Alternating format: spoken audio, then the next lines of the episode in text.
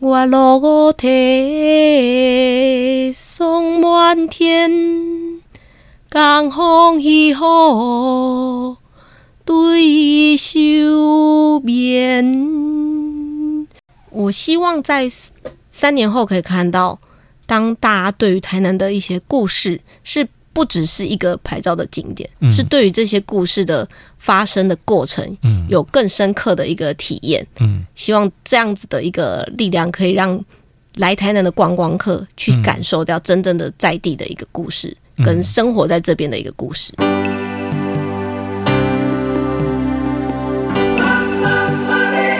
欢迎收听《南方生活》。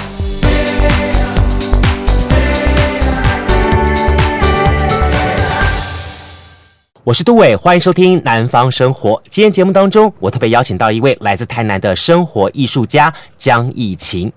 这是一栋一百四十年以上的老房子，那么结合了创新的三说一体概念，透过说茶、说书、说菜的方法，让老屋再生，同时也带来了截然不同的生活概念。这栋由石鼓文创所经营的老茶馆，他们如何来展现在地的老派生活呢？今天节目当中，我特别邀请到的是来自台南永乐亭古茶楼的演出部主任江逸晴，跟大家一起来好好打脆够。Hello，你好。 Hello，各位听众朋友，大家好，主持人好，嘿，你现在的工作是嗯，演出。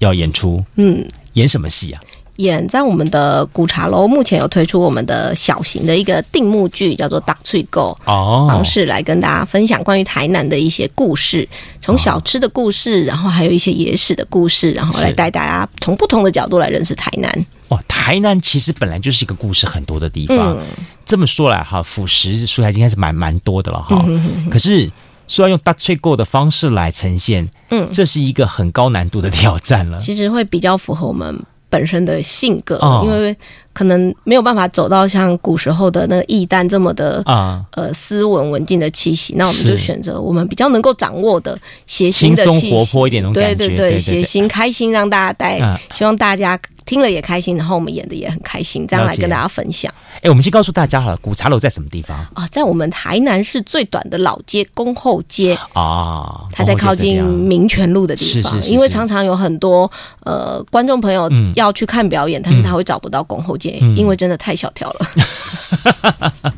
对，新美界太长了，嗯，就是西门路，然后接到民权路，但是大家会一直转不到宫后街里嗯，面找不到这样的因为情况。他们会以为那一条是防火巷。 OK，、嗯，但这里你们找的是一栋老房子，对不对？对，它是一个建于清德宗光绪四年的一个光房绪子四年哦，，呃对他现在有一百四十一岁的一个呃历史了。然后他当时是采取最典型的一个借屋式的建筑，啊、它的那一排的房子大概都是采取三进两过水，啊三进就是三个主要的一个室内的房屋空间。哈，然后过水就是指它的天井。为什么那一排房子都需要做过水？因为它的房屋的面宽其实大概只有四公尺左右，都窄窄的，窄窄的，但是啊它的很深深度有对对对将近五十公尺。对。所以它需要建造天井来增加它中段的一个室内的采光。大家有印象的话，其实去神农街就知道了。嗯，有很多类似的神农街很多这样的房子，这样对子啊，表面上看起来小小一间店，哎，怎么里面越走越深，越很走越深深，很好深深好深这样的情况，中间会经过突然一个出现，哎，光亮一亮亮片，的亮亮一片这样东西，哈，这样感觉。对， OK，所以这栋房子一百四十年了，嗯，它等于只比台南的义载金才还要小四岁而已。哇！所以它一开始的时候是由金物许池峰，金物嗯是指当时的一个打铁铺，就是建呃。创作一个呃，制作这个金属物嗯品，嗯像是斧头啊、剪刀啊、铲子这些。然后当时金物许池峰它的营运模式是采取前店后厂，前面的部分是它的店铺，哦后面的部分是它的工厂。所以这是熊哥在观光工厂的对概对念，对，类似这样 的前头是陈列物，后头到后后面头来垮起来呢，对哈工作的环境这样子。哇，怎么我我我很难想象两者之间怎么去融合，然后取怎么去取舍吧？哦、应该是说我们在进驻这栋老房子啊的原因，就是因为当时在宫后街的十九号，就是台南三大酒楼之一的醉仙阁的所在地。嗯那其实我们会知道这个醉仙阁，其实台南比较有名的酒楼。嗯是属于宝美楼，嗯因为它的存在时间比较长，嗯所以很多老一辈的台南的阿公阿妈，他还会有印象宝美楼这件事情。嗯，但是在醉仙阁的这个部分，我们其实是认识了一位呃醉仙阁的后代吴坤林先生，嗯嗯嗯他。在寻找他们家的故事，然后在寻找这个过程当中，他收集了很多的资料。嗯然后呢，虽然他是一个平凡的上班族，但是他为了要分享台南的故事，他在嗯六日的时间自己开了一间甜点店，啊来跟大家分享故事。哦，然后也是因为假日兼差的这个工作，啊让我们可以跟这个吴吴老板来相遇，然后听他分享这个故事，变成是呃我们团长的另外一个灵感的来源。他觉得说，呃，在台南有这么多美好的故事或是美好的事情一直在发生的，这样子要怎么样子让后面的年轻人嗯，可以去了解，但是又怕说，如果以我们以最传统的方式，可能解说，嗯或是故事的方式，会让大家觉得比较沉重，嗯比较有负担，甚至有的人可能啊看到这个要解说的，他可能连来都不想来，嗯嗯所以。呃，我们就思考换了一个方式，以石鼓比较擅长的表演艺术来做这样啊子故事的呈呈现，嗯其实你讲，我这也很认同。很多年轻人听到的“文史”这两个字，哇，吓都吓跑了。对，感觉会很多数字啊。对你还不如跟他讲很多完美 KOL 啊，现场这个地方拍的很漂 亮哦，那他们比较有兴趣一点这样子。好，那既然如此，你们决定要做这个挑战之后，它几乎就是一个定目剧的概念了。嗯是的，因为我们现在常态的演出的啊部分，也有包括平日的。呃，一到五的时间啊就中午十二点半，然后六日的部分是十二点半跟五点半了，解希望大家来呃保持像以前大家去酒楼一样，它是一边用餐一边看嗯啊表演的方式来做这个小戏的打吹狗的演出。哦，我们这次这个到吹狗的戏剧是跟影响新剧团的吕艺行老师所合作的。那吕老师他自己本身在于台台语文的这个部分还有研究，而且呃吕老师的父亲他也是研究台语文学，特别是文言文的部分。嗯他呃老师也的老师的父亲也是这方面的权威，所以其实我们在排戏的过程当中，嗯就被修了很多腔调还有念法的部分的问题，因为我们现在其实台语蛮多人会讲，但是他可能讲的是一种国语式的台语，好，我知道那个相声的脚本很不好写，嗯，因为他还要叫抖包袱，嗯每隔这么几几三分钟、几分钟就要抖个包袱，让大家哈嗯哈哈哈笑一笑，然后小包袱、大包袱，他们不同东西抖。其实大睡够就是台语的另外一种的相声，对，好，你们这些的这些的梗啊，这些东西的、嗯是由你们自己写吗？还是请老师写？但是写的过程当中，你们演员怎么融合进去呢？呃，其实，在一开始的时候，我们找、老师会给我们一些目标，因为老师希望说这个戏剧不是只有。呃，老师自己写，导演老师自己写，导演老师希望我们找到我们有兴趣的题材，嗯，然后我们从一开始的练习是每一个人找了一个题材，嗯然后针对这个题材，你要怎么样子去诠释、去演出？嗯你可以用广播剧的方式，你可以用相声的方式，你嗯可以用数来宝的方式，你可以用默剧的方式来演出。嗯然后从这些演出的这个灵感寻找的过程当中，然后导演来帮我们做一个整合，嗯跟修整，然后同时加入了画龙点睛的一个效果，甚至到请一些南曲、呃南管啊，然后北曲的老师嗯来教唱、教弹的这个部分，都是训练我们艺伎成为一个呃很棒顶尖的一个过程的这样子必经的学习之路。你的意思说你现在是一达达到对一旦级了，对啊吧？嗯，所以呢，从小就要接受不同的教 育，包括从呃小时候的那个六年的公学校的教育，学 是日语的，可能啊一五哎哦，卡是基库是开是口，哈卡基库开 口，这样子的学习过程当中，啊接下来进阶到请到私塾的老师来教台语文的诗词，所以其实。我们在后面整个戏剧整合的时候，我们的演员会对于这样子的过程是很清楚，因为这些故事就是我们自己去找出来的。嗯嗯嗯所以包括这些故事的缘由，然后它怎么变成现在的这个模样，其实我们有经历过这个过程，我们对于当时我们演出对于自己角色的设定就会比较清楚。那我就会清楚说我在戏剧里面的这个角色的个性是什么，嗯他的。反应会是什么？就像每一个人可能会有他的口头嗯禅，那我在我戏剧里面，他可能会回回答出什么样子的话，嗯就是从这样子的一个过程下去，慢慢的去训练出来，然后也生出了这两个角色出来，包括像是郑成功很有事，是很有事很帅是的我知道对然后呢，还有不可不知道的台南小吃，我们有介绍一些台南小吃的缘嗯由，然后包括我们的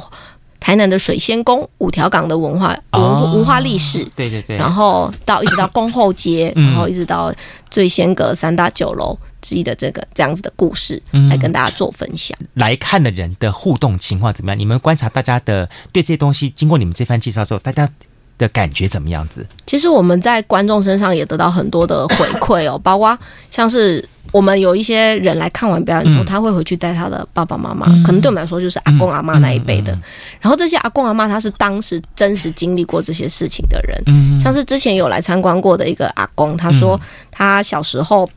那时候我们附近有一个呃招仙阁，嗯他们当时老板呃金同城百货的老板，嗯他们娶媳妇当时有很多的那个轿车、房车，嗯当时受邀的宾客都是权贵、地方人士，但是很多台南市的市民会去看热闹。嗯然后那个阿公就跟我们分享说，他小时候他有印象，因为他妈妈也有带他去看。嗯然后有一个阿嬷来，他说哦，他小时候就是住在宫后街后面那一条。嗯，然后呢，他晚上的时候就会听到那个。呃，可能那个宝美楼的妈妈桑在喊“比哈，红当的来呀 哦”，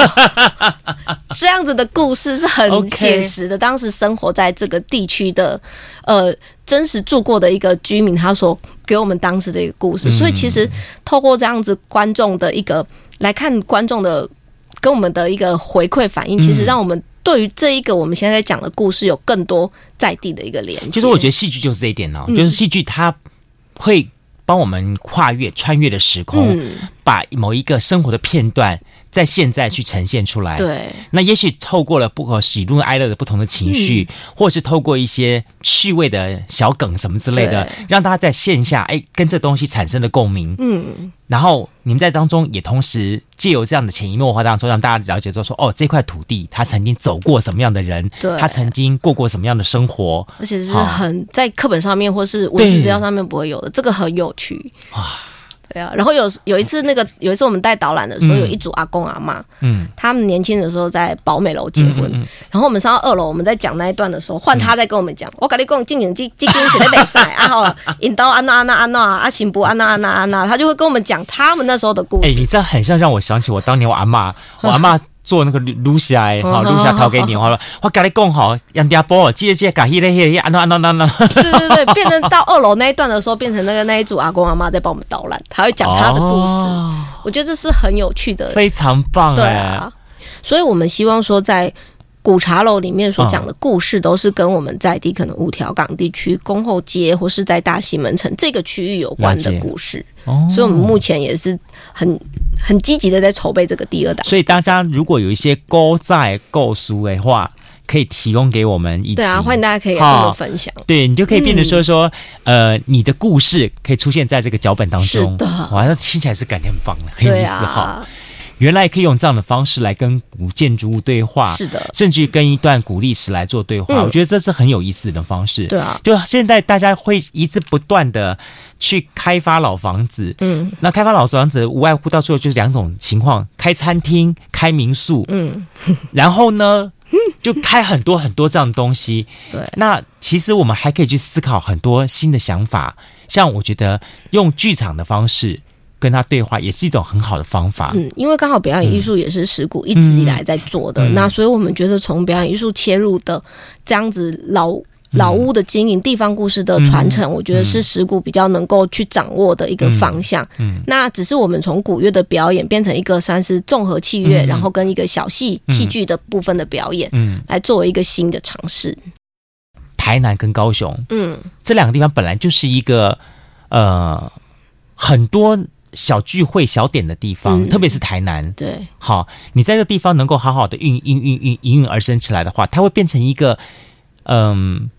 我我我很怀念当时的那个那个香港的西那个西餐厅的歌厅秀那个概念、嗯哼那个嗯哼那个东西，但是它是个现代版的，对，它不是像我们那个年代，每个年代每个年代带的特色。如果有一天你们这样的模式能够被现代人所接受的话，它就会应运而生，在很多地方来生是生的，我成们出来也。我们也期待说可以对把这样子的一个模式，对，我们做一个开头，然后希望大家也可以一起来跟进，然后可以结合自己擅长的部分。嗯那这样让老屋的再生就不只有民宿跟餐厅，对它的风格会更多元，然后对嗯它的一个呃活泼样貌也会比较多，然后让大家来看到不同风貌。真嗯的。